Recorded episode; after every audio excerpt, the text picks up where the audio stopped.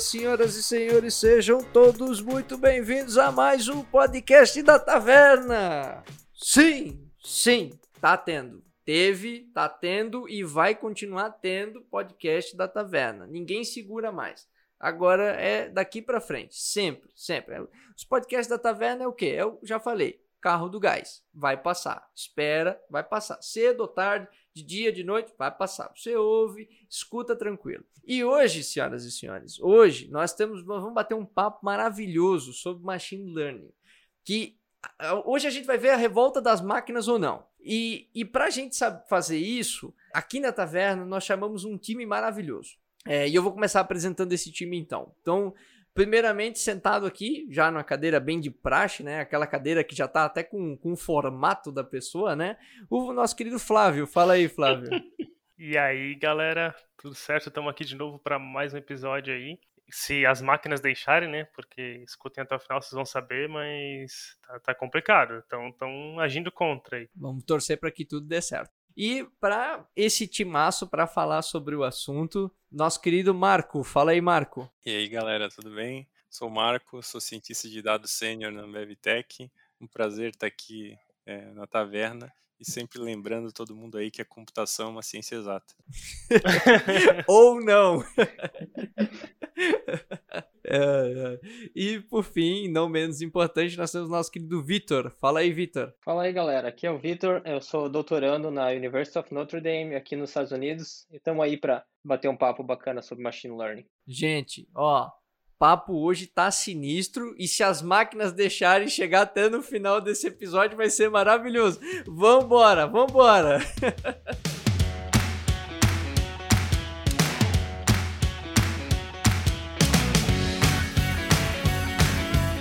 Muito bem. É, então vamos lá, vamos começar é, falando desse tema de machine learning. E eu queria começar perguntando para o Marco, Marco, o que é machine learning ou aprendizado, aprendizagem supervisionada? Bom, acho que primeiro vale vale a pena a gente separar um pouco conceitos que aparecem bastante juntos assim, né? É, a gente vê muitos falar de machine learning, também inteligência artificial, data science, né? Então isso tudo fica muito é, é muito usado de forma intercambiável. Redes neurais também? Também, redes neurais. Vai tudo deep learning, vai tudo pro mesmo bolo, assim, né? Como se fosse a mesma coisa. Uhum. Então, apesar né, de, de existir uma sinergia bem grande, né, uma interseção entre todas essas áreas, elas são, são coisas diferentes. Então, é, a inteligência artificial ela é uma área da ciência da computação e da matemática que ela busca adotar um comportamento inteligente na resolução de problemas. Então, se você for lá e pegar uma, uma ementa de uma disciplina básica de A, você vai encontrar ali uma série de maneiras de criar esse tal comportamento inteligente. Então, é, para quem é da, da computação aí, deve ter estudado ali é, parte de lógica de primeira ordem, ontologia, é, parte de algoritmos de busca heurística, né, para fazer planejamento, algoritmos genéticos e também aprendizado de máquina. Então, dentro né, é, da inteligência artificial, a gente tem uma sub-área lá dentro que é o aprendizado de máquina. Então, se a gente procurar por uma definição né, do que é aprendizado de máquina, a gente encontra algo como é, entre aspas, né? sistemas com habilidade de aprender e melhorar sem terem sido programados explicitamente para isso, ou então a ciência de fazer com que computadores ajam sem serem explicitamente programados, ou tem uma definição que eu gosto bastante, que é do Joshua Bengio, que diz que, parte, que é parte da inteligência artificial que busca trazer conhecimento aos computadores através de dados, observações e interações com o mundo. Esse conhecimento adquirido permite aos computadores generalizar corretamente a novos cenários. O que a gente pode tirar é, de tudo isso é que a gente tem uma, uma série de algoritmos e métodos né, para a gente adquirir conhecimento de uma forma automática a partir de um conjunto de dados ou então através da interação é, com o ambiente que a gente tenha programado. Né? E esse conhecimento ele pode ser generalizado. Né? O que, que significa? que ele pode ser aplicado em novos cenários, cenários que a gente não viu antes, cenários de incerteza, né? Caraca, depois dessa explicação, dá, dá até medo de quem vai falar alguma coisa, né? É. Já foi melhor que a minha aula de IA na faculdade, fica a dica. Eu nem tem mais o que complementar aí já. Acabou o programa. eu, eu não quero, Flávio, eu não quero ser tendencioso, mas o Marco deu aula para nós na faculdade, né? De IA. Calma, não, eu sei que ele deu aula pra gente, mas calma aí, né? Foi no, no final do final, depois de de já não ter mais jeito, não ter mais botar, volta. Botar na, botar na enrascada, né? Botar na... Cara, eu, eu lembro, é. cara, foi, foi, acho que de vocês foi a primeira turma que eu peguei, assim, pra, pra dar aula mesmo, né? Na, na, na UFSC eu só tinha, durante o mestrado eu só tinha dado, dado participado daquele estágio docência, né? Pegava uma turma e a gente dava algumas aulas, corrigia uhum. trabalhos e tal. Uhum. Aí eu lembro que eu tava bem nervoso pra aula de vocês, que acho que foi a primeira aula que eu fui dar. E aí lá no fundo, acho que tava sentado o Leonardo, é, acho que tava lá também, Flávio. Eu? E aí eu lembro, cara, a gente vai implementar aqui, é, acho que era o Camins, a gente estava entrando em, em, não supervisionado. É, e eu falei, ah, e daí eu não vou cobrar para vocês utilizarem é, putz, nem lembro a linguagem que, que vocês estavam utilizando lá. A gente tava Octave. no Octave, nossa. Isso, vocês estavam usando Octave, isso aí. Eu falei, ah, pode fazer em Python. Meu, quando eu falei que podia fazer em Python, acho que o Leonardo ficou maluco lá no fundo, cara. a gente tava sofrendo com aquele negócio, cara. Começou a sacudir as mãos pra cima, assim, tipo, é, é isso. Cara, não, não dava pra se aguentar. Assim, pro, pro pessoal, né, que, não, que tá ouvindo isso, né, assim, imagina a gente tava com trabalhos, a gente tava com um monte de coisa para fazer, e aí a, a nossa até então professora estava grávida e teve que sair de licença. E o Marco entrou, né? Então, assim, quando, quando o Marco entrou a assumir a disciplina, né? Ele pegou assim, cara, ele pegou a disciplina já no fim. É, acho que tinha um mês de aula, nem isso. Isso. Não, acho que, cara, acho que não tinha um mês, né? E, e assim, tipo, já tava meio que tudo encaminhado. Só que, tipo assim, cara, poxa, hoje eu, eu já dei aula, então assim, hoje eu me coloco no lugar dele, eu vejo que, pô, é uma cilada, cara, tu fazer isso com alguém. Não, não se faz, sabe? Tipo, tu pegar a pessoa e falar assim, sai uma pessoa, vem, entra, bora, bora, assume aí, sabe? Toca o barco. Tipo, é muito ruim, sabe, pra, pra pessoa. Então, tipo, mano, o cara caiu de paraquedas e ficou tipo, tá, peraí. Onde é que vocês estão? O que, que vocês sabem? Tipo, foi, foi assim, imagina um cenário de caos assim, que tipo, tá ele lá assim, tá, peraí. Vocês já viram Meu isso? é, acho que Acho que eu passei pouquíssimas coisas para vocês, né? Só tinha aquela parte final de aprendizado não supervisionado, sim, sim. que a gente viu a parte de clustering. E acho que a gente teve isso. um seminário lá com vários assuntos diferentes, né? Pra, isso, isso aí. Foi, é, foi, foi bem isso aí mesmo.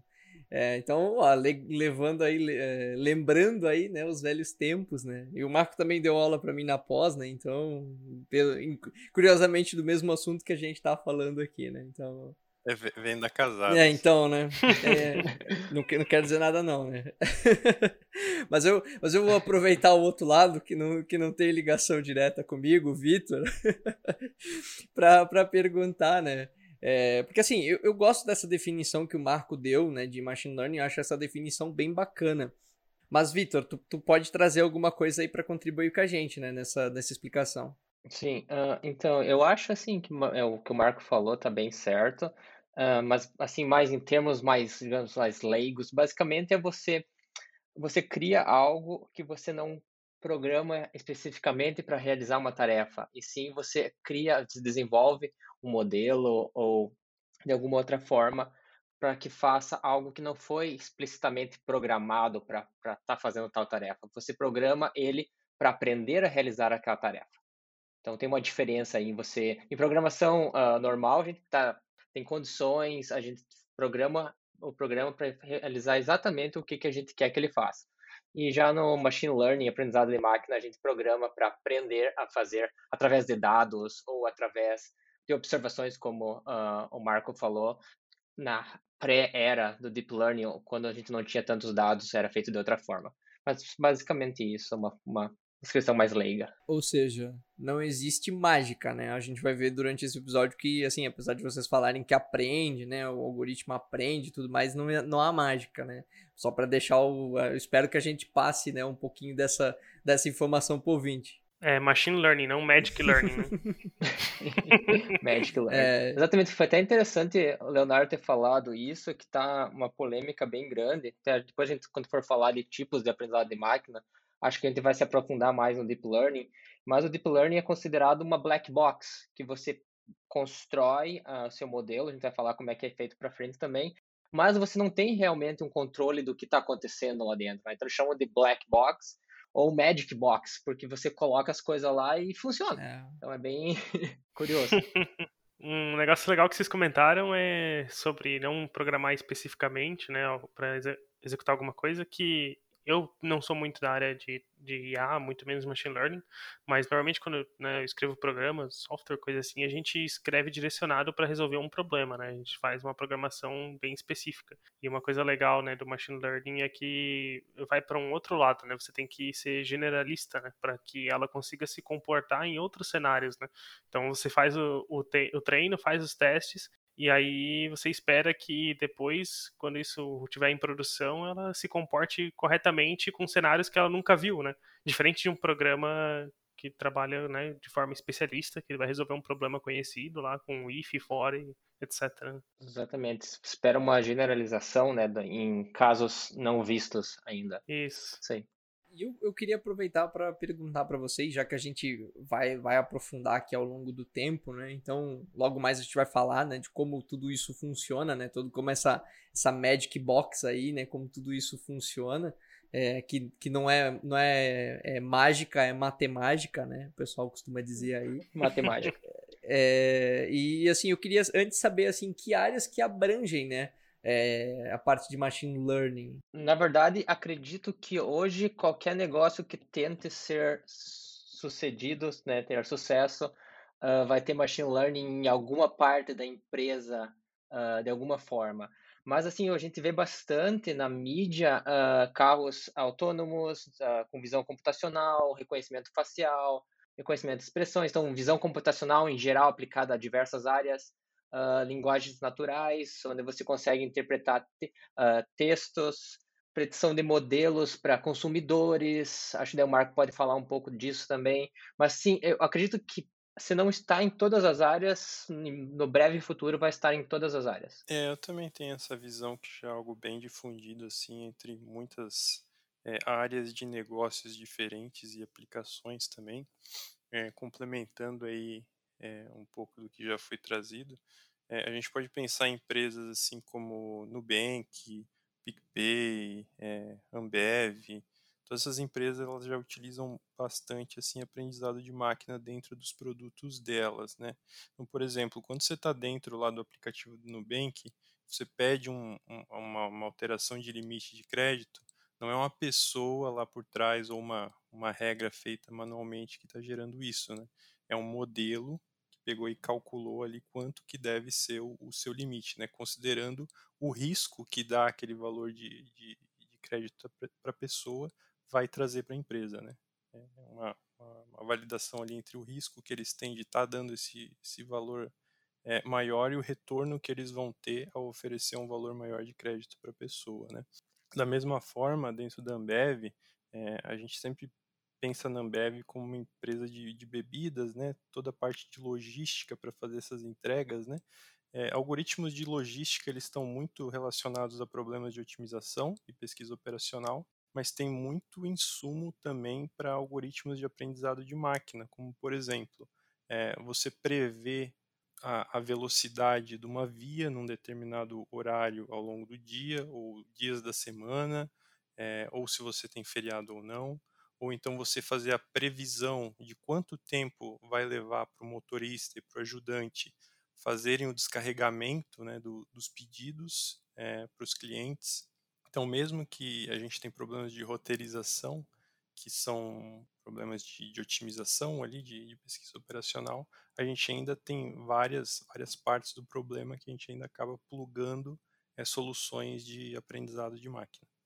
E, fora isso também tem questões, por exemplo, de áudio, né? Por exemplo, aquele aplicativo Shazam, né, de reconhecimento do, da música, né? Enfim. Que hoje em dia o Google já faz, né? Acabou com o aplicativo. Isso.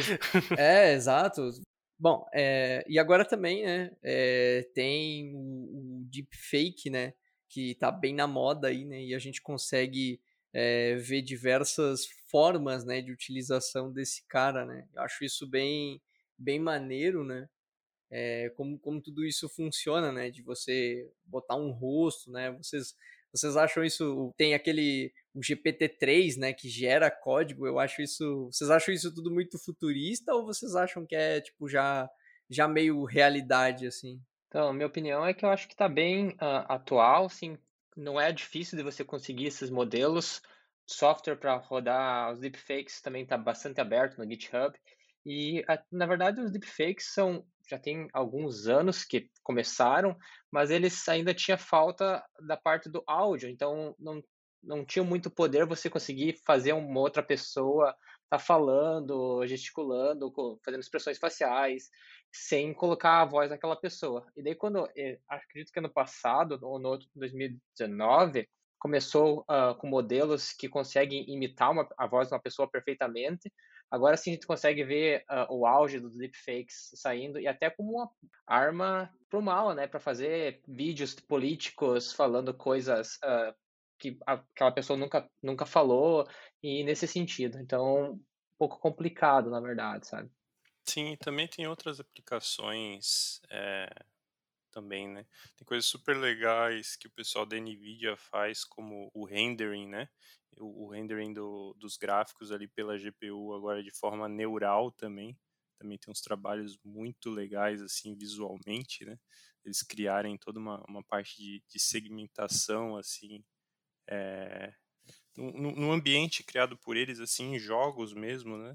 E depois utilizarem texturas assim que eles vão capturando no, no, mundo real mesmo e fazerem depois um, um, parse disso, né, dessas texturas que a gente tem no, no, no mundo real dentro de um, de um, jogo, assim, um negócio muito, muito bacana, assim, de, de ver.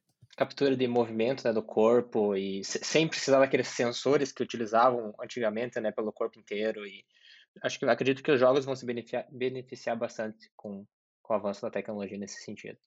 E fora também as aplicações que a gente usa todo dia, né? Todos os sistemas de recomendação que a gente usa em Deezer, Spotify, YouTube. É, redes sociais, né? Todo o feed né, das redes sociais, Facebook, anúncios. Instagram, os anúncios. É, que ninguém gosta, mas eles vêm bem. Esse do, do feed é bem interessante, assim, né? Porque normalmente você segue, sei lá, centenas de pessoas, mas os conteúdos que vêm no teu feed são sempre as mesmas, assim. Né? Isso é bem curioso. E, e até mesmo assim a questão do que aparece pra gente, né? Porque, por exemplo, a gente vê um conteúdo customizado é, que chega pra ti, mas que às vezes tu fica se perguntando, cara, mas por quê? E aí, sei lá, passa algum tempo, daí tu descobre, tipo, ah, porque eu pesquisei, sabe, isso aqui num sim, dia sim. qualquer, sei lá, eu pesquisei, é. ou, ou às vezes até não é nem aquilo que tu pesquisou, é algo relacionado com aquilo que tu pesquisou, né? Sim.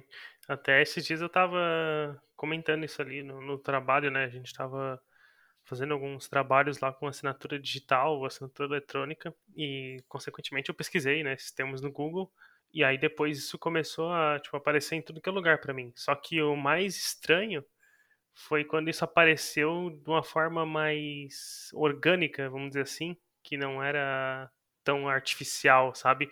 Tipo, apareceu primeiro uma pessoa que aparentemente não era brasileira, que veio falar em inglês comigo no LinkedIn, e aí ela, tipo, oferecendo soluções de, de assinatura digital, tipo, no, no meu no privado, no LinkedIn. Isso eu já achei bem diferente do que eu estava acostumado. E depois, no feed do Twitter, é, alguém começou a falar sobre assinatura digital, assim, também. E aí, tipo, como que isso cresceu no último ano por causa da pandemia e tal. Só que, sabe, é uma pessoa nada a ver, assim, que, tipo, não, não costuma comentar desse tema. E aí, do nada, essa pessoa falou do tema também. Tipo, não sei se foi só coincidência, mas foi bem engraçado, assim. É, uma coisa, assim, dos anúncios, acho que até vocês e os ouvintes vão, talvez, relembrar isso ter acontecido. É, você não pesquisou nada, você está conversando com algumas pessoas, e daí a pouco você começa a receber anúncios daquela coisa que você estava só conversando perto do teu celular, perto do teu computador, ah, mas ah, nunca, nunca pesquisou sobre o assunto. Então tem, existe um monitoramento no áudio do que, que você está conversando. Eu até tentei simular essas, essas coisas, falar umas coisas tipo aleatória, tipo telescópio. Nunca pesquisei telescópio. Vamos ver se eu vou receber os anúncios no telescópio.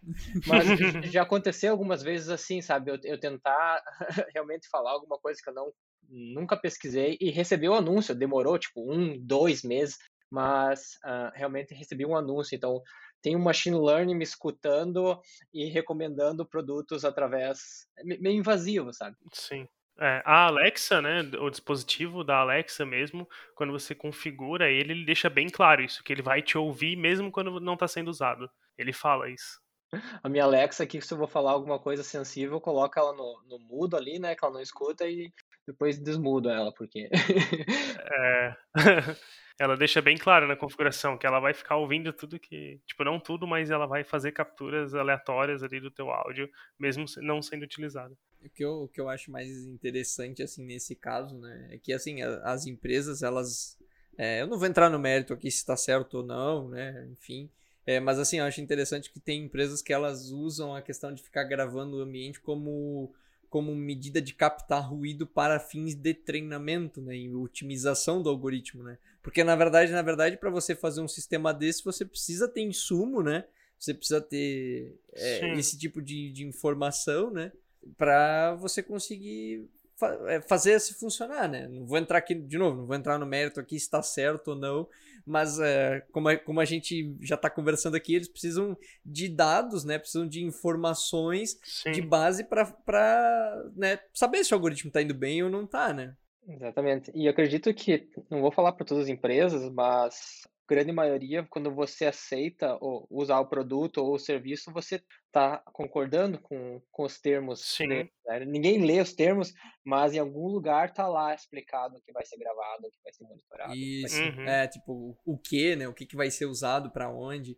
O, outro exemplo, né, que a gente pode mostrar até na prática são o, o, o que estão fazendo com os carros autônomos, né? Hoje nos, nos Estados Unidos, né? O Victor talvez saiba que, que vive lá mais, mais próximo, né?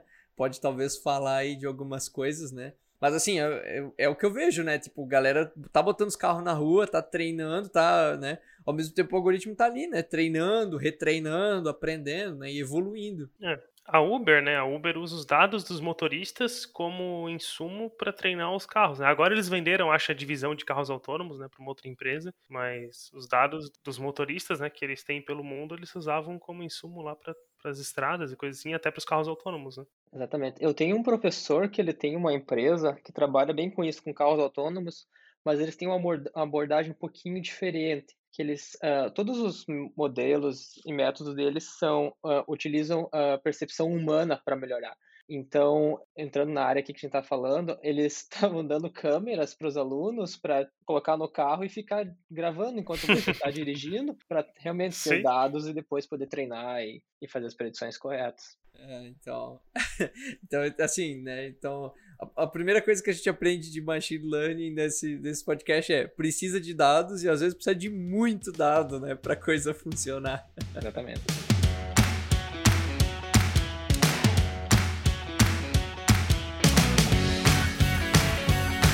A gente sabe que existem diferentes tipos, né, de aprendizado de máquina, né? Porque para diferentes tipos de problema existem diferentes formas de se resolver esse problema, né? Então eu gostaria aí, o Marco acho que pode puxar aí para nós, né, para falar um pouquinho sobre isso. A gente tem, acho que três principais, assim, três tipos de aprendizado principais mais conhecidos, né? Que é o aprendizado supervisionado, o não supervisionado e por reforço. Aí a gente tem várias subformas de aprendizado também que existem na literatura, mas acho que essas três são as mais conhecidas e bem estabelecidas. Acho que dá para a gente pegar e se ater a elas. É, eu acho que vale a pena a gente vincular isso com exemplo para os ouvintes entenderem um pouco melhor. Então, vamos imaginar assim que você trabalha para um provedor que oferece um serviço de e-mail ali. Então, você tem lá todo, todo, toda uma lista de usuários ali utilizando uma listinha de e-mails que você tem. Uhum. E aí você começa a receber várias reclamações que está aparecendo muito spam na caixa de entrada deles. E aí você decide resolver o seu problema ali utilizando aprendizado de máquina. Então você vai lá, você vai pegar o conjunto de dados históricos que você tem, né? Que os seus usuários foram lá e marcaram como spam, né? E também aqueles que eles leram e mantiveram na caixa de entrada deles. Então, a partir daí, é, a gente consegue modelar esse cenário como um problema de aprendizado supervisionado. Então, no aprendizado supervisionado, né, o que a gente busca fazer? A gente quer fazer esse mapeamento de um conjunto de dados X, que nesse caso são as palavras, né, que estão no texto do nosso e-mail, para uma resposta Y, que é a decisão se aquele e-mail é um spam ou não. Então, como nesse cenário a nossa variável é, de resposta ela é discreta, então ela está dentro dessas opções, né, spam ou não spam, a gente chama esse tipo de problema de um problema de classificação. E se é, não fosse um, um, um, problema de e-mail, né? Se fosse um, um, outro problema que a gente tem, como prever o valor de uma casa, é, ou prever quanto que uma, uma corrida de carro vai, vai custar, né? Ou quanto tempo que eu vou demorar para chegar ainda no meu destino, né? Nesse caso, a gente tem variáveis contínuas, né? A gente tem valores contínuos que a gente quer prever. E quando a gente tem esse cenário de valores contínuos, a gente chama isso de regressão. Então, quando a gente tem valores discretos, a gente chama de classificação, e quando a gente tem valores contínuos, a gente chama de regressão. Mas ambos os casos estão dentro aí do aprendizado supervisionado. Quando a gente tem esse conjunto de dados de entrada, a gente quer fazer esse mapeamento para uma resposta. Exatamente. E entrando na parte de métodos não supervisionados, é quando a gente não tem essas, esses labels, né, essas categorias. Então, você não consegue realizar uma regressão ou uma classificação. Você quer, através dos dados, aprender alguma coisa. Uh, sem saber o que, que aquela coisa representa. Então, por exemplo, clusters, né, a aglomeração de dados. Trabalhei bastante com reconhecimento facial, no qual a gente fazia esse clustering uh, de faces para realmente classificar pessoas sem saber a, identidade delas. Então, você tem um, um modelo que vai estar uh, agregando, através de características, uh, coisas semelhantes, no caso, rostos semelhantes, sem saber, uh, sem ter um, um label ou um, um rótulo para cada pessoa. Perfeito. Esses clusters, né, eles podem ser qualquer coisa dentro do, do domínio que a pessoa está tá trabalhando, né? Então, pode ser que a pessoa quer entender melhor os clientes do produto que ela está trabalhando, ela queira fazer uma segmentação desses clientes, né? Ela encontre grupos de clientes que usam pouco aplicativo, mas tem um alto retorno financeiro, um grupo que usa é muito aplicativo, mas não traz tanto retorno, né? Então a ideia é de usar essas técnicas, né, que de forma automática a gente consiga é, encontrar esses grupos diferentes, né, criar essa segmentação e aí explorar e entender melhor esses segmentos escondidos dentro da nossa massa de dados, né? Acho, acho bem legal, né, essa, todas essas abordagens, né, é, e todos esses tipos, né, acho isso bem, bem legal, acho que ficou bem didático aqui. Talvez acho que seria só pro nosso, talvez pro nosso ouvinte, né, quem não entende de clusters, né, seriam tipo agrupamentos, né, como se você tivesse agrupando seus dados em ilhas, né, em espécies de ilhas, né. Então você pega as informações, você começa a juntá-las, né, casar essas informações, né. Podem ser por proximidade, né? Então imagine que você tenha, por exemplo, números, né, que são próximos um do outro, você consegue ir fazendo essa essa junção, né? Essa juntar num grupo semelhante, né? De uma forma didática, assim, seria como se você fosse organizar números, por exemplo, de 1 até 100, você fizesse de 10 em 10, né? Cada, de 1 até 10, cada um deles vai ser um grupo, né? Então você cria esses clusters, né? Esses agrupamentos. Exatamente, baseado nas características isso. extraídas, no caso, os números. Isso. exemplo. Exatamente. Uhum, bem isso. Exatamente. É, e assim, acho que foi bem bacana, assim, acho que no geral é, o pessoal já conseguiu pegar. E eu queria saber, beleza, a gente tem os tipos, a gente sabe, mas é, tudo isso passa por um modelo, certo? E como é que é o modelo? O que, que é um modelo, né? Como é que funciona um modelo? Acho que o que é um modelo é bem interessante, porque eu comecei a ouvir mais coisas de machine learning há pouco tempo né, no time que eu trabalho agora tem bastante gente com isso e o pessoal vivia falando modelo, modelo, modelo e eu, cara, o que, que é modelo, né? Não, não, fazia ideia, assim, o pessoal fala como se todo mundo entendesse e eu não tava nem sabendo o que era, assim. Acho que é legal falar um pouco aí o que, que é o modelo. É, o que o pessoal fala muito no trabalho, eles acabam intercambiando bastante chamar de modelo ou algoritmo, né? Apesar de serem coisas diferentes também, né? É, acho que a ideia é que o modelo matemático é uma representação de algo real, né? Então, como é feita essa representação pode variar, né? Pode ser um conjunto de equações, pode ser uma função, pode ser através de lógica, pode ser um conjunto de regras. É, isso pode ser feito de diversas maneiras, né? mas dentro do, dentro do aprendizado de máquina, a gente tem uma série de algoritmos diferentes de aprendizado, né, que a gente também chama de indutores, que esses algoritmos eles adotam estratégias diferentes para fazer esse aprendizado, né, como comparar a, as, as, próprias observações, as instâncias, né, para ver coisas parecidas, ou olhar para coisas como entropia e ganho de informação, subdividindo espaço, ou também é, trabalhar de forma estatística, né. Então, a ideia é que a gente, no nosso processo, a gente tem algoritmos né, diferentes, que são esses indutores, que dado um conjunto de dados, então esse é o input desses algoritmos, né, é, eles vão aprender um modelo que representa o nosso problema. Então, esse modelo pode ser uma função, por exemplo, que representa o nosso problema. Então, nesse caso, o output desses algoritmos de machine learning são os modelos. Então a gente tem um algoritmo que recebe como entrada um conjunto de dados e tem como output esse modelo, que é uma representação é, do nosso conhecimento através de uma, um conjunto de equações, ou uma função, ou mesmo um conjunto de regras. Eu acho que o termo modelo, não sei bem, mas está sendo mais utilizado desde 2015. Ele é meio atrelado com deep learning, né? Então, quando se fala modelo, na cabeça das pessoas que trabalham com aprendizado de máquina, meio que vem o modelo de deep learning. Uh, anteri anteriormente, uh, antes do deep learning, acho que eles realmente chamavam algoritmo ou solução, tinha outros termos para uh, descrever o, o, modelo que seria no caso. Mas acho que é isso aí que o Marco explicou. você tem a entrada de dados, passa por funções, equações, no caso do deep learning, várias e várias, uh, várias e vários parâmetros, milhares, milhões de parâmetros, e você tem uma, uma resposta no final, né? Então, teu modelo está modelando uh, funções para que você consiga prever, né, uh, em casos uh, que você ainda não, não viu no futuro, no, no, passado. Tá, mas então o modelo ele não é a resposta da máquina para um problema, né? Tipo assim, eu tenho lá um. Bem leigo aqui, né? Porque eu realmente não, não manjo muito da área, então me ajudem aí. Mas eu tenho lá, eu quero reconhecer se uma foto lá de um rosto ela faz. Ela é de uma pessoa específica, vamos supor, né? Aí eu tenho um label, então já não, não sei se entra porque não é não supervisionado, mas enfim. Eu quero comparar com, com alguém. Nesse caso, eu a, a minha entrada são várias são as fotos, né, que eu tenho ali para uhum. para um algoritmo e aí a resposta disso não é. No caso, a resposta seria tipo o modelo, mas não é assim, é igual ou não é, né? O que, que é essa resposta que vocês falam? O que, que é essa saída? Então, acho que você tocou ali num assunto que não entra dentro. Na verdade, quando a gente treina, entra dentro de classificação, mas quando a gente usa na prática, uhum. não, não é assim, você não tem um label. Ah, tá. Uh, porque, digamos assim, eu estou treinando um modelo para reconhecimento facial, eu tenho lá na minha base mil pessoas, certo? Então eu vou dizer que uhum. a imagem A pertence à pessoa 1, a imagem B pertence à pessoa 2 e, e assim. Sim, sim. Assim por seguinte. É, eu dei um exemplo ruim, eu entendi.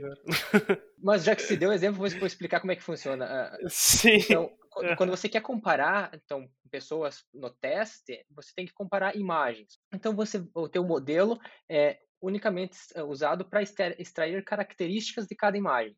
Então eu poderia simplesmente pegar duas duas fotos uh, e comparar elas pixel por pixel, certo?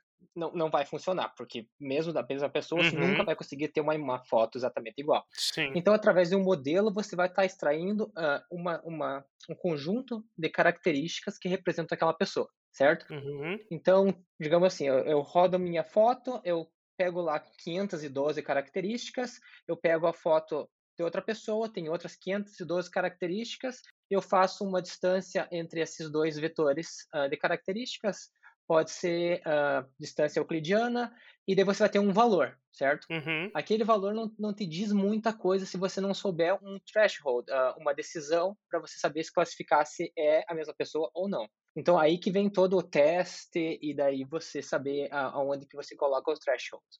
Mas o modelo está entrando exclusivamente para extrair essas, essas, esse conjunto de características de cada imagem. Agora, digamos, se a gente queira classificar dígitos, tem uma base chamada MNIST, que é bem famosa porque o pessoal vai nela para prototipar uh, funções, uh, redes novas, depois ir para problemas maiores.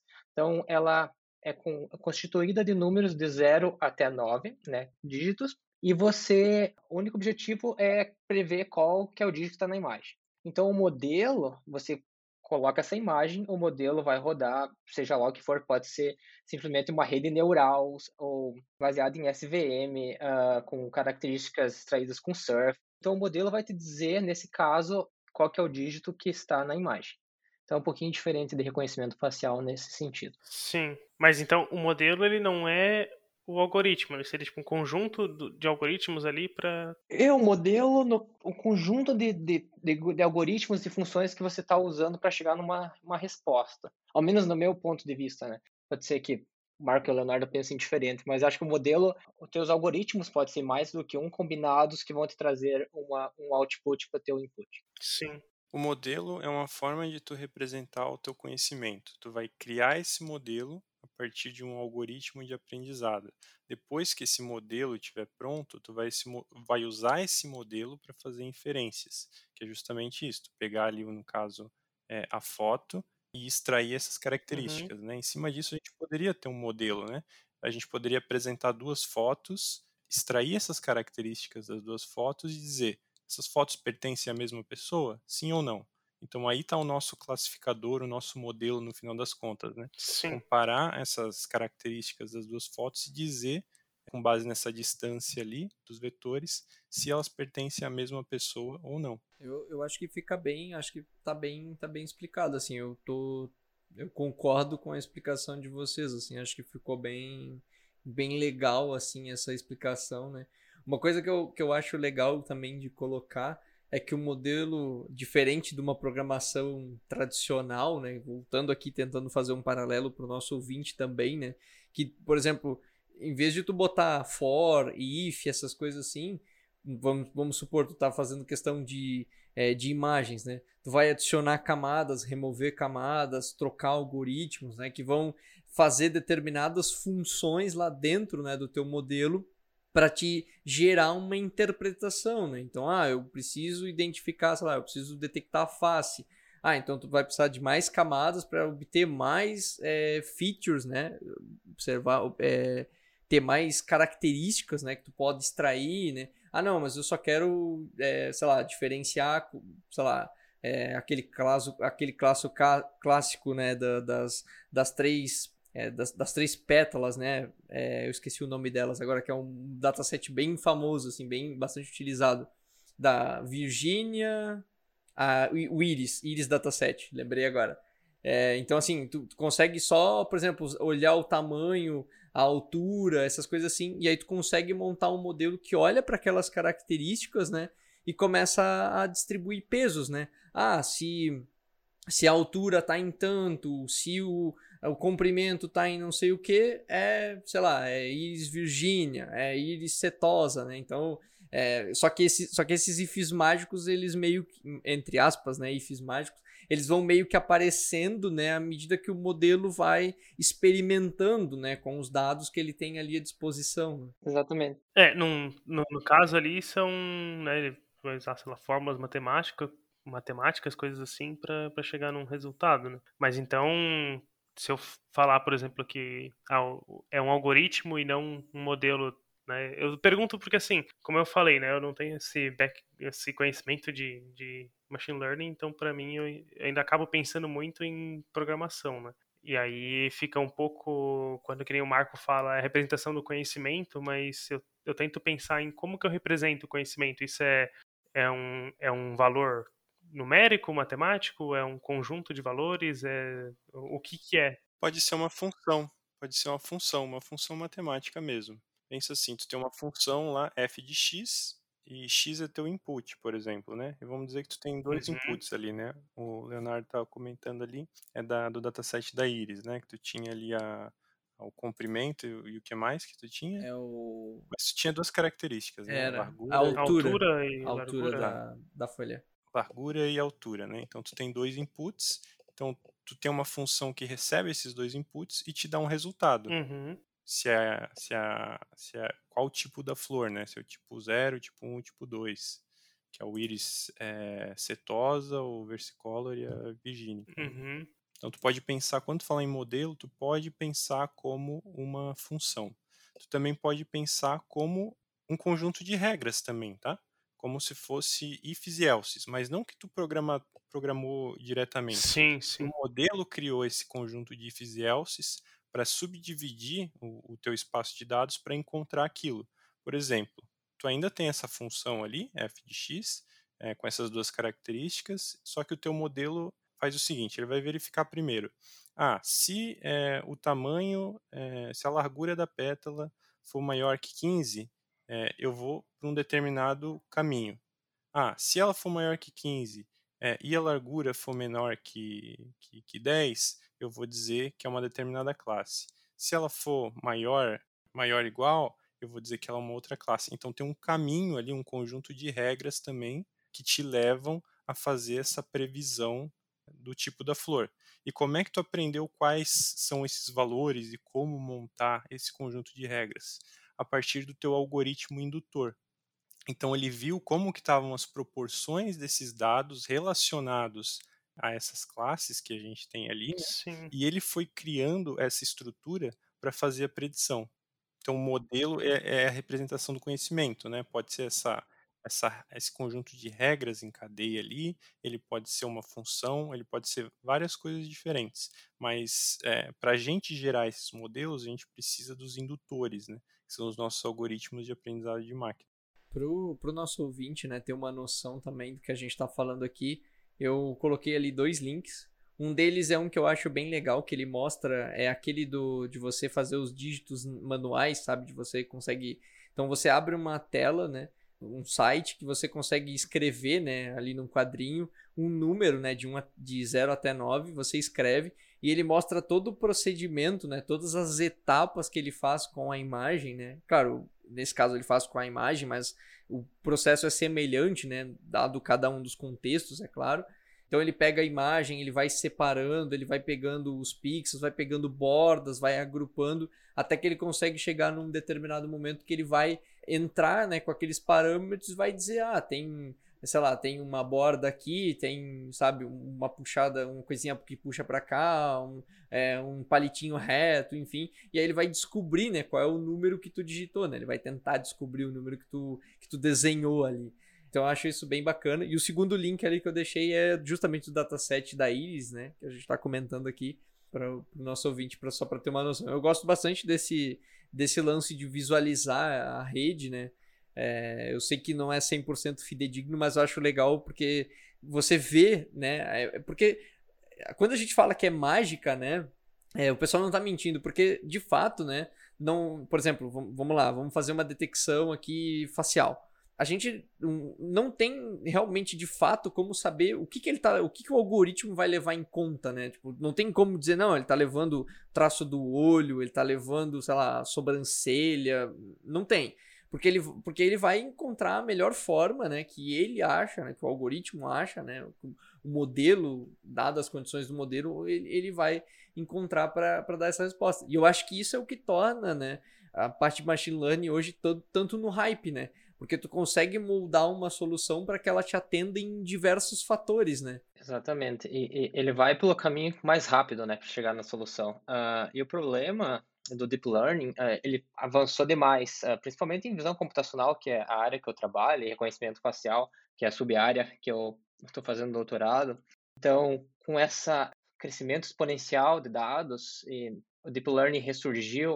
Uh, na verdade, não o deep learning, as redes neurais convolucionais ressurgiram porque elas foram propostas, se eu não me engano, nos anos 70, 90, não, não me lembro se era 70 ou 90 mas não tinha dados uh, suficiente e nem poder uh, de processamento suficiente para realmente estar treinando essas redes. Mas como elas são redes gigantescas baseadas em dados, muitos dados, você não realmente não consegue saber o que, que elas estão olhando, o que, que, o que, que realmente está sendo extraído da imagem. Então, eu tenho um projeto que a gente está trabalhando e realmente uh, é chamado Explainability, uh, explain, explicação, talvez seria uma tradução. Explicabilidade, explanabilidade, algo assim. Explicabilidade. É, é, é, é difícil com, é, traduzir os termos, sabe? A gente passa, passa o dia inteiro falando inglês e pensando em inglês, daí traduzir os termos para português é um pouco complicado. Mas então a gente está querendo realmente uh, explicar quais partes das imagens uh, foram responsáveis pela aquela decisão por realmente estar fazendo dizendo que duas pessoas são a mesma pessoa a, quando você traz características. E anteriormente ao deep learning, uh, as pessoas realmente botavam as mãos para fazer as características uh, chamadas handcraft uh, features. Então elas faziam características desenhadas manualmente.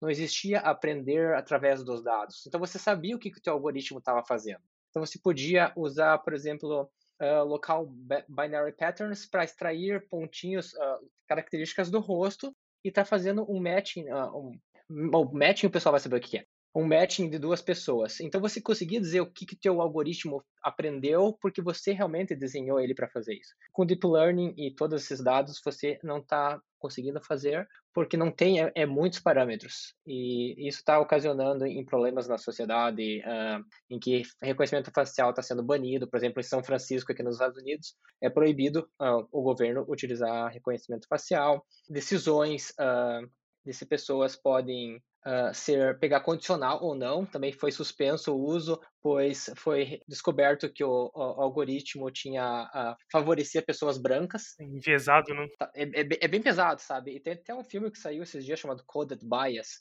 que eles trazem à tona todo esse problema, sabe?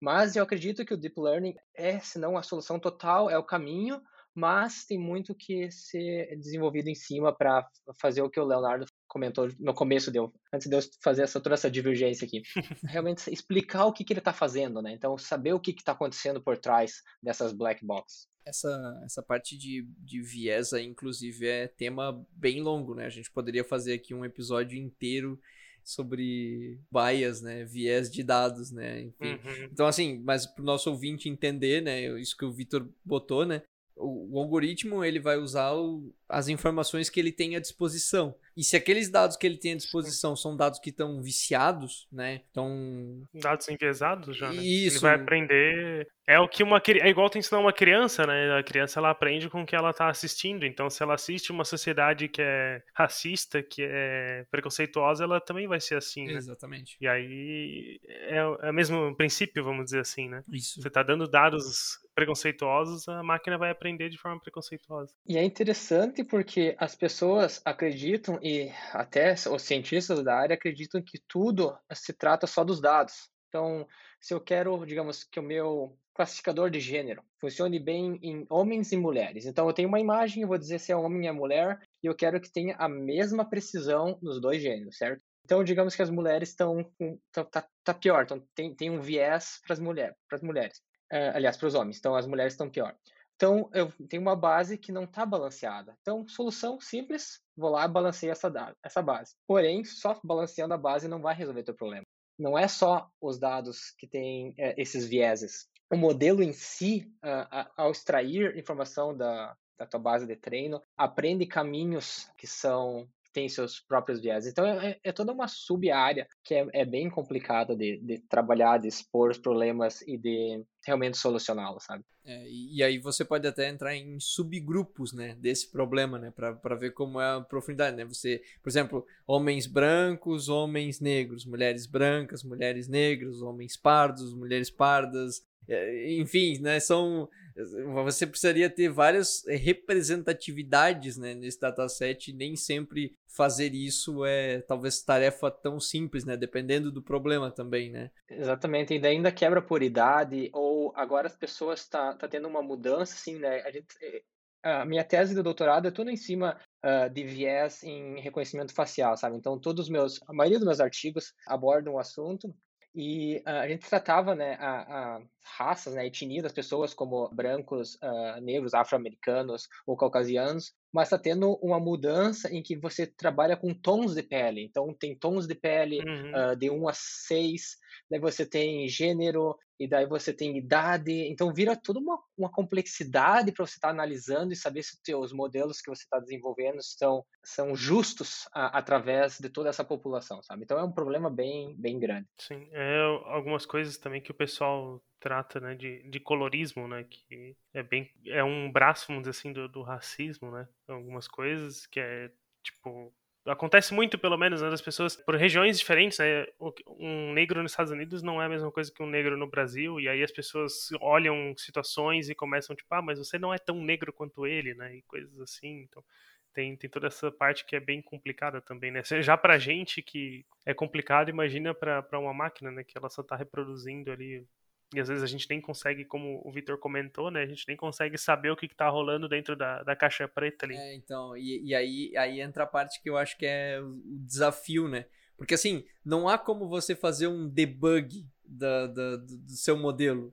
Claro, existem algumas técnicas, né? A gente vai, vai falar de algumas delas aqui agora, né? De você avaliar como é que tá o comportamento do, do seu modelo. Mas assim, não tem como tu, tu nem no, fazendo um paralelo aqui com a programação tradicional, né? Não tem como tu ir lá e botar um breakpoint numa linha de um if e ver como é que aquele... Se tá vindo um valor entrando num if ou não, né? Então certas coisas elas são muito difíceis de você avaliar porque acaba ficando muito subjetivo, né? É, nesse caso aí, por exemplo, de, de, identificação facial, por exemplo, reconhecimento de pessoas, por exemplo, é uma situação bastante complexa, né? E bastante ampla, né? Porque como é que a gente pega um e, e garante, sabe? Como é que eu pego um, um, algoritmo executado num modelo e eu garanto em N grupos, subgrupos, né? Estratificações sociais de locais diferentes? Porque, veja, eu, eu não tenho como fazer um debug disso, né? Então, muitas dessas tecnologias elas ainda estão evoluindo, né? Então, acho que até faz sentido ali o, a,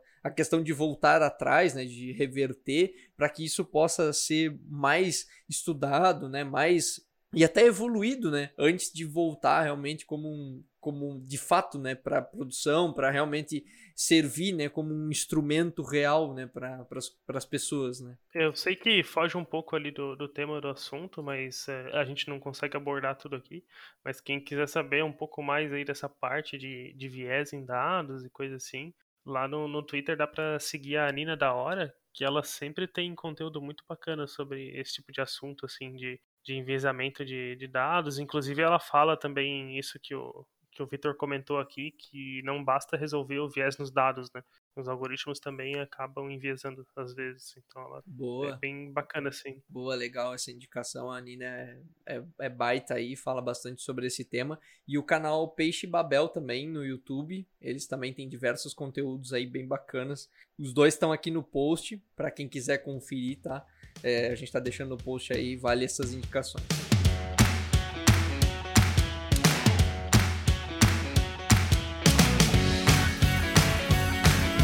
A gente, a gente puxou aqui, é, e eu já dei uma, uma palhinha, né? A gente falou dessa questão agora de viés também dos algoritmos, né? Mas eu queria perguntar para vocês como é que a gente avalia, né? Um modelo, né? Como é que a gente sabe se um modelo tá bom, tá ruim, tá dando problema, tá na hora a gente pode liberar ele para alguma para algum cliente usar, né? Como é que funciona isso no dia a dia, né? Bom, parece meio meio óbvio que eu vou falar, mas é através de dados também, tá? é, a gente precisa definir métricas, né? Que vão, essas métricas vão dizer para a gente o quão bom é o nosso modelo para uma determinada tarefa ou cenário, né? E a gente tem diversos tipos de métricas aí para a gente se preocupar, né? Acho que primeiro a gente tem as métricas do modelo, né? Que elas vão dizer o, o quão bom é, é, o nosso modelo sob a perspectiva de machine learning, né? Do tipo, é, o quanto eu estou acertando daquilo que eu quero quero prever, ou quão longe, né? O quão errado eu estou daquilo que eu estou prevendo para aquilo que eu estou observando. É, e também para ver se o nosso modelo ele tá é, como que ele está se comportando, né? Se é um modelo que ele é generalista, né? Que ele se comporta bem para exemplos que ele nunca viu antes, né? Ou, o quão distante é, ele está de um cenário em que ele em que ele já sabia as respostas, né? A gente também tem métricas ali relacionadas a negócio, né? Que elas vão dizer para a gente o quão útil é o nosso modelo quando a gente aplica ele dentro de um, de um processo de negócio. E a gente também tem essas métricas ali do que a gente já estava comentando agora, que é o, o fairness, né? Que são a, as métricas de, de, justiça ali, né? Vão dizer o quão corretas e justas estão as respostas do nosso modelo, olhando sobre é, diferentes segmentos ali do nosso conjunto de dados, né? Como a gente já vem falando ali, como idade, gênero e cor de pele.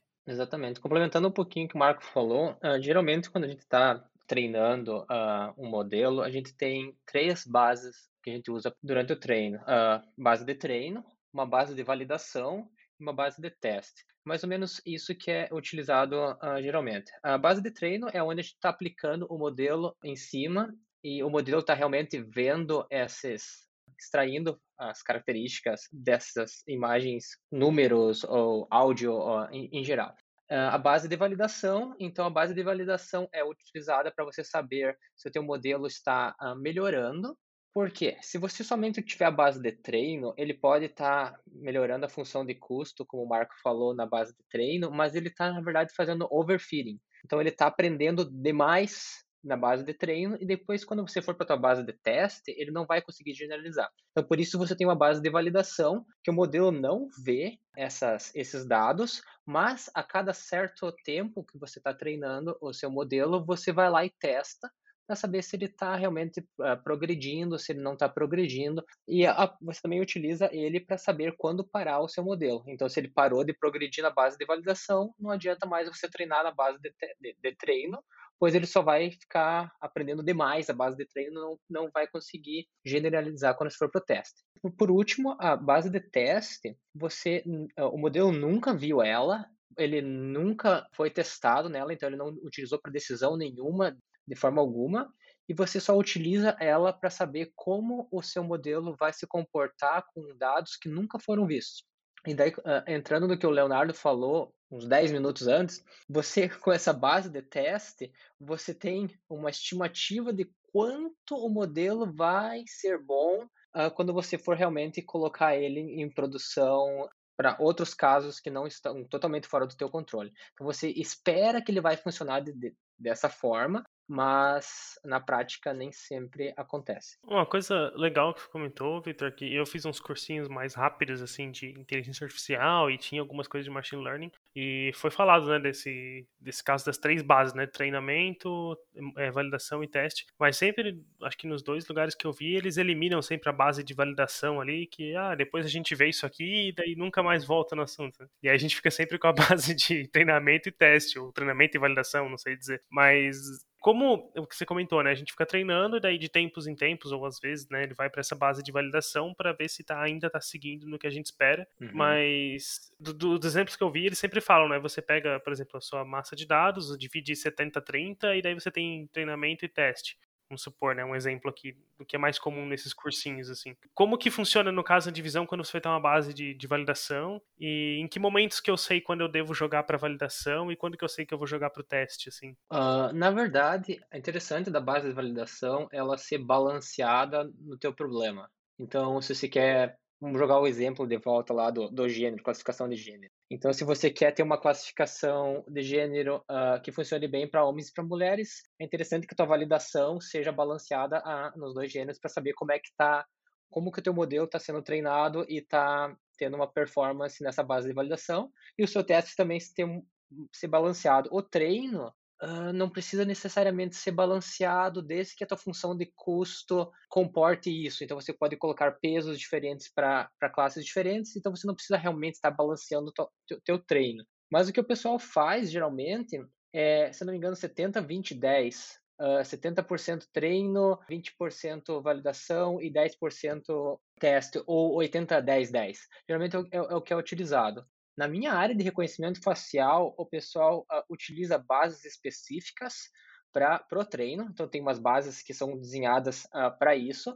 Daí, tem algumas outras bases que são desenhadas para validação, que elas são, foram totalmente limpas, então não tem erros, porque no treino, se tiver uma imagem que realmente não é daquela pessoa, ou se a imagem é ruim, uh, não tem problema. Mas quando você está realmente testando, você quer saber o quão bom o teu modelo é, você não pode ter esses erros nos dados, certo? E daí, uh, por último, as bases de teste são outras bases que também são desenhadas para teste em si, daí você consegue faz, fazer o que o Marco falou, ter o fairness, uh, comparar como é que está funcionando para homem, mulher, pessoas afro-americanas, pessoas caucasianas, uh, mais idosos, então, uh, tem uma, uma, uma, quebra de bases de uma forma diferente nessa parte de reconhecimento. Mas se você tem uma base só, recomendo fazer 80, 10, 10, 80, 20, 10 e sucesso.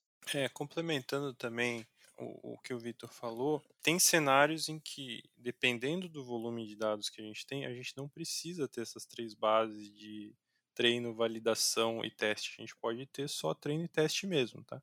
Porque qual que é o objetivo da base de validação? É que quando a gente cria esses modelos a partir dos nossos algoritmos de aprendizado, esses algoritmos eles possuem uma vasta parametrização. Então essa parametrização geralmente é bem sensível e gera modelos é, bastante diferentes de acordo com, com os parâmetros que a gente fornece para esses algoritmos, tá? Então, como que eu sei quais que são os melhores parâmetros para resolver o meu problema? Então, se eu tenho a base de treino e se eu só olhar para o treino, é, eu não sei como que isso vai generalizar num caso real, né? Então precisaria de uma base de teste também. E aí eu trago a base de teste. Então agora eu tenho treino teste. Se eu vou ajustando os meus parâmetros, vendo como é que vai ficar o resultado no meu teste, eu estou enviesando o meu modelo também. Porque a base de teste é um negócio que eu nunca posso mexer. É um negócio que, que fica só para o final, só para fazer a avaliação. Então, nesse cenário, faz sentido a gente pegar e trazer uma nova base, que é a base de validação. Então, agora eu faço meu treino, vou mudando os meus parâmetros ali do meu algoritmo, vou gerando modelos diferentes e eu vou avaliando é, os resultados desses modelos na base de validação. E aí, quando eu encontrar o, o, a melhor parametrização é, em cima da base de validação para o meu algoritmo, é, que apresenta os melhores resultados do modelo na base de validação, eu sei qual é a configuração que eu vou poder aplicar é, depois para avaliar isso na minha base de teste. Mas, se a gente tem um cenário em que a gente tem poucos dados, a gente não vai criar essa base de validação. A gente vai ficar com treino e teste. E aí a gente tem outras estratégias, em que a gente pode pegar em cima do nosso conjunto de teste, fazer uma de treino, desculpa, fazer uma validação cruzada. Então essa validação uhum. cruzada ela vai pegar a nossa base de treino, vai quebrar ela em, em pequenas bases e vai reservar uma parte dessas bases para validação. Então, dentro do nosso próprio treino, a gente vai, vai iterar repetidas vezes em cima dessa base, sempre separando uma partezinha para validação, para conseguir encontrar os melhores parâmetros do nosso modelo, para encontrar a melhor parametrização é, do nosso algoritmo, que vai gerar o melhor modelo para aquele problema, que depois vai ser usado é, na base de teste. Essa é uma situação que eu particularmente já estive à frente algumas vezes, assim, você ter que trabalhar com um dataset reduzido. E isso realmente é, é, assim, é muito difícil, né? Porque quando, quando tem, por exemplo, um dataset vasto, né? Vamos pega um exemplo de imagens aí, sei lá, de classificação, e tu tem, sei lá, 5, 10 mil imagens para cada classe, tu tá, de certa forma, bem iniciado, né? Para dividir, para fazer todo o percurso. Agora, tu pegar um cenário ali que tu tem, às vezes, sei lá, 100, 500, mil arranhando, né, para cada classe, tu tem um cenário já muito mais restrito, né? Então esse tipo de estratégia ajuda bastante, né, na hora de, de, de fazer algumas coisas, né? É, uma outra coisa também que eu acho bacana de comentar, que até acho que seria legal vocês darem uma explicada, é a questão do overfitting e underfitting, que acho que também é um problema assim que principalmente a galera que está começando, assim, eu esbarrava muito, assim, com o meu modelo dando, tipo, sei lá, no, meu modelo não tá bom, parece que tá bom, mas não tá, mas, tipo, e eu ficava lá me batendo e olhando e falando, cara, por quê, sabe? Tipo, parece que meu modelo tá treinando bonito, mas não funciona na hora que eu tento validar, entendeu? Tipo, sabe, eu boto qualquer coisa. Acho que isso é legal de vocês explicarem também. Então, eu posso começar explicando overfitting e o que você falou ali dos, da quantidade de dados, uh, ela está bastante relacionada também com como você escolhe o teu modelo e se você vai ter ou não overfitting. Então, digamos se eu escolher uh, uma rede gigante e eu tenho mil imagens. Essa rede gigante vai ter parâmetros suficientes para aprender a, as combinações dessas imagens e, em consequência, eu vou ter, vou sofrer um overfitting. O que, que acontece quando você tem overfitting? Você aprende demais a tua base de treino e você não consegue generalizar uh, numa base de validação ou numa base de teste. Para ajustar o problema, foram uh, propostas várias uh, soluções, regula regularizadores, dropout, diminuir a, a quantidade de camadas. Então, tem várias, várias formas de você não estar fazendo overfitting. Mas ela está bastante relacionada à quantidade de dados e o tamanho da sua rede. Legal. Complementando aí sobre, sobre overfitting, a gente tem um problema de, de variância, né?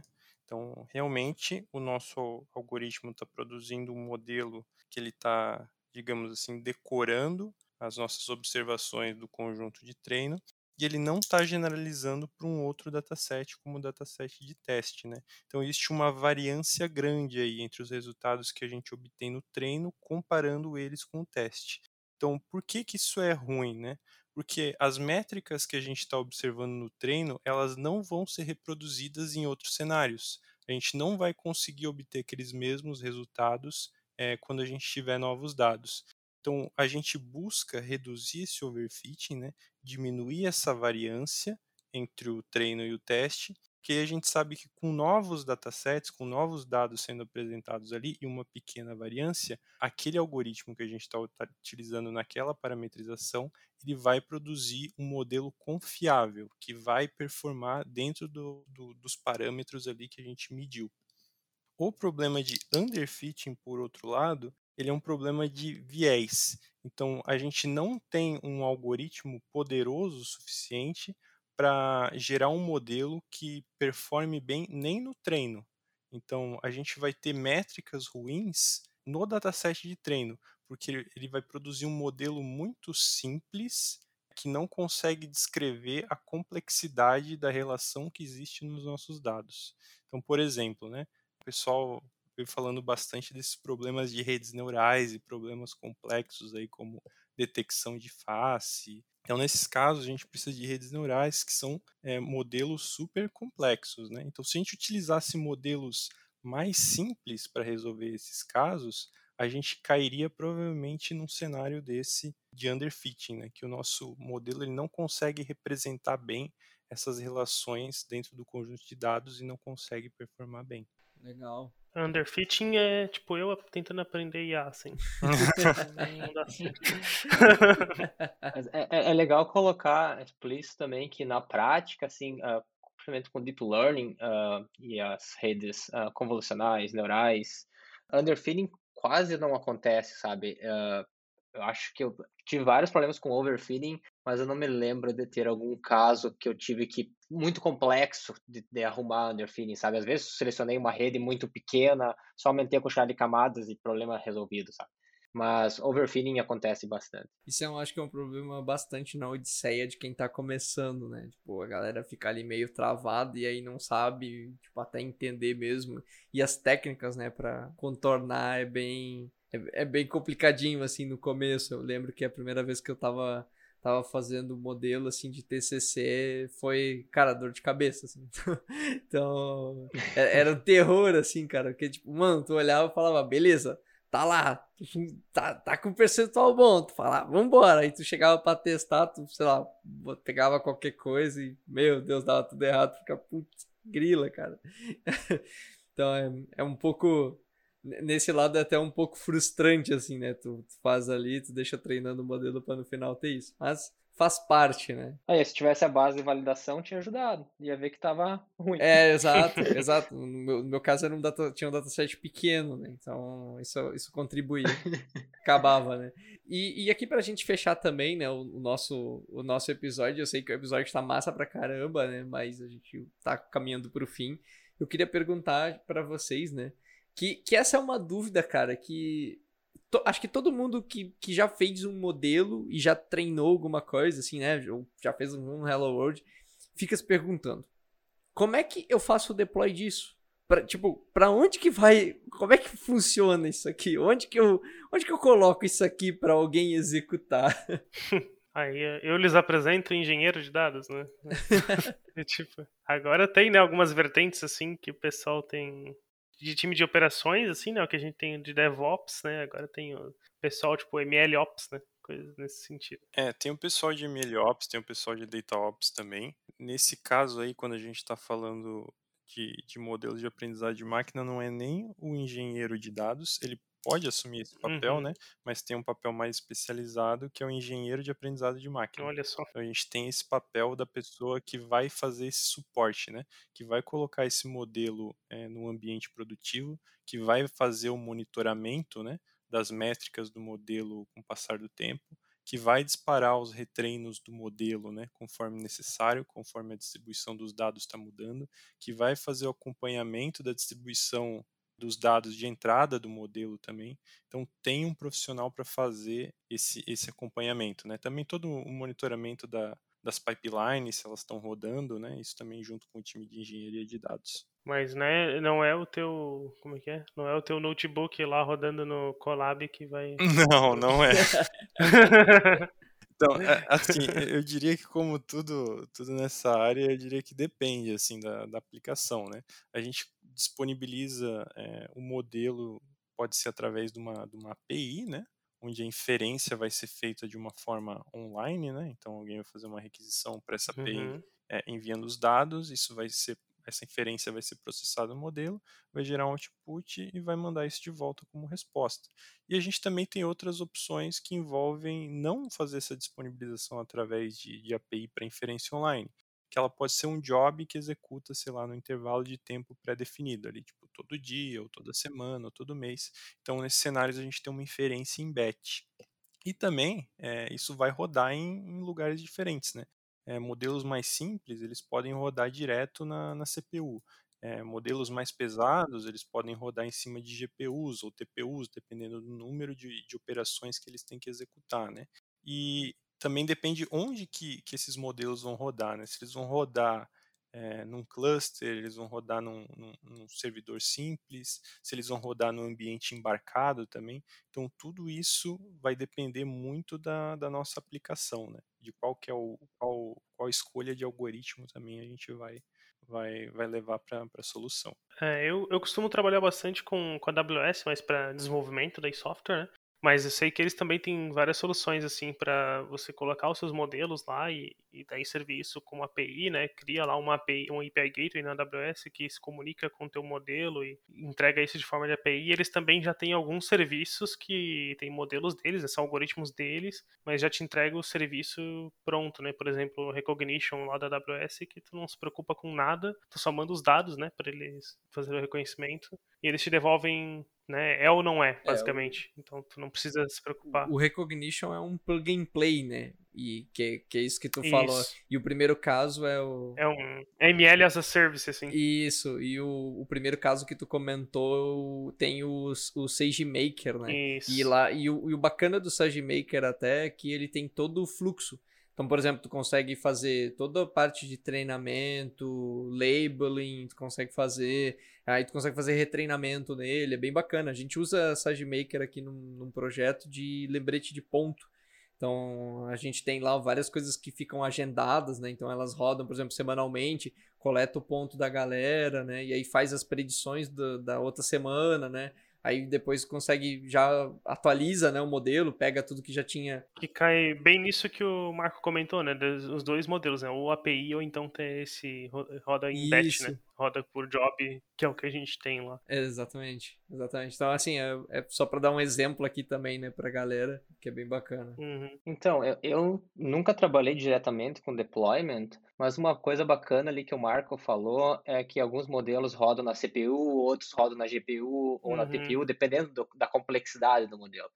Mas no estágio que eu, que eu participei, na verdade, os nossos modelos eram bem complexos e a gente tinha que fazer os modelos funcionarem na, razoavelmente rápido na CPU, por causa que a gente tem 3 bilhões de usuários na empresa. Então, era meio complicado, sabe? A gente tinha uma equipe só em uh, fazer esses modelos serem mais eficazes, mas a gente no desenvolvimento já tinha que estar pensando em como fazer esses modelos rodarem razoavelmente uh, rápidos na, na CPU, sabe? Por causa da quantidade de usuário que está utilizando esses modelos, sabe? Então foi um, foi um desafiozinho legal. é, pancada, né? É. Eu, já, eu já tive oportunidade também de fazer um modelo que ia rodar é, em tempo real junto, integrado com o hardware. Então também, assim, o modelo tem que ser bem rápido, porque imagina, né? O hardware está processando ali e ele vai mandando as informações, tu tem que processar aqui também para dar a resposta para o usuário em tempo real,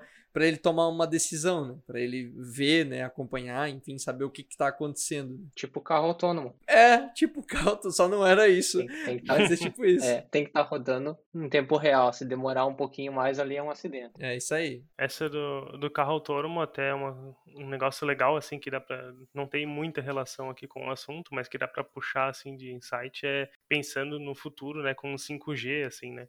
E aí tu pensando que talvez fique mais fácil de tu, talvez fazer esse processamento não no carro, né?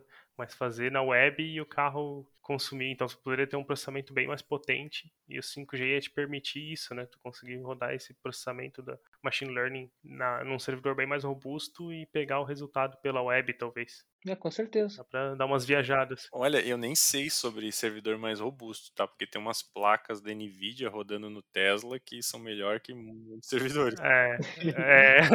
eu falo porque ah, eu tava até esse tempo eu fiz um curso, né, da, da Huawei e eles têm, tipo, uns processadores bem dedicados, assim, para machine learning. Eu não sei na prática como que isso funciona, eu só fiz o curso lá, mas eu sei que a Huawei tá, tá bem forte nesse assunto também. Eles têm processadores deles lá, que são que eles construíram voltados para machine learning. Hoje, hoje em dia a gente já não sabe se as placas são para minerar Bitcoin ou para rodar modelo, né, cara?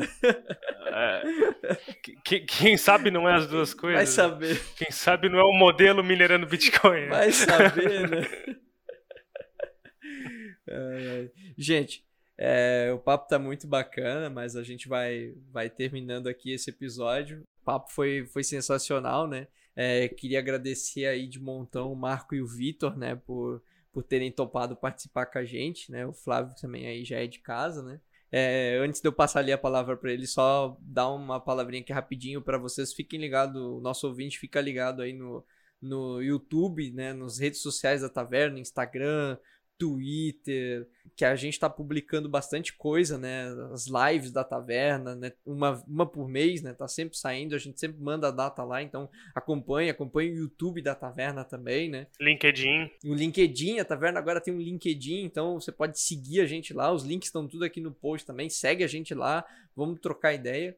E é isso aí, queria de, de antemão já agradecer vocês, né? Opa, sempre um prazer estar participando. Segunda vez que estamos aí. Uh, e antes de fechar, eu queria, na verdade, vou mandar para o Leonardo para compartilhar um link aqui. Se o pessoal que está escutando deve utilizar o GitHub. E eu tenho um projetinho legal ali que eu soltei no GitHub de detecção facial. Então, quem quiser brincar, baixar ali, tem umas visualizações para você estar tá vendo onde é que teu rosto está em 3D. Então, pedi para o Leonardo deixar o link depois aqui. Belezinha, belezinha. Vamos, vamos lá então. É, Marco, obrigado aí, Marco. Prazer estar aqui na taverna, agradeço aí muito o convite e espero é, ter conseguido compartilhar um pouco aí com todos vocês hoje. Muito bom, muito bom. E Flávio, valeu aí, Flávio. Bom, agradecer a participação aí do, do Vitor e do Marco, né, que concordaram em fazer esse episódio com a gente. Eu aqui fiz um monte de pergunta idiota, né? Mas é porque eu realmente não, não manjo praticamente nada do assunto. Mas acho que é importante porque deve ter ouvinte que também não entende, né? Então, assim como eu, vai ficar com essas dúvidas aí. E é isso. Nenhuma pergunta idiota.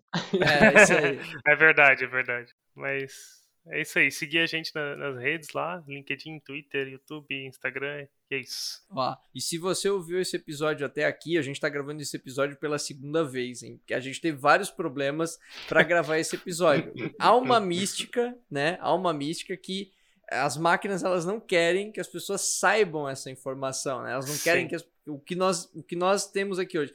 Então assim, se essa informação chegou em você e você tá até aqui escutando, manda pra gente lá na marca a taverna aí no Twitter, no Instagram, onde for, pode marcar a taverna aí, marca a gente e escreva assim: inteligência artificial vai dominar o mundo. Pode marcar e mandar para nós.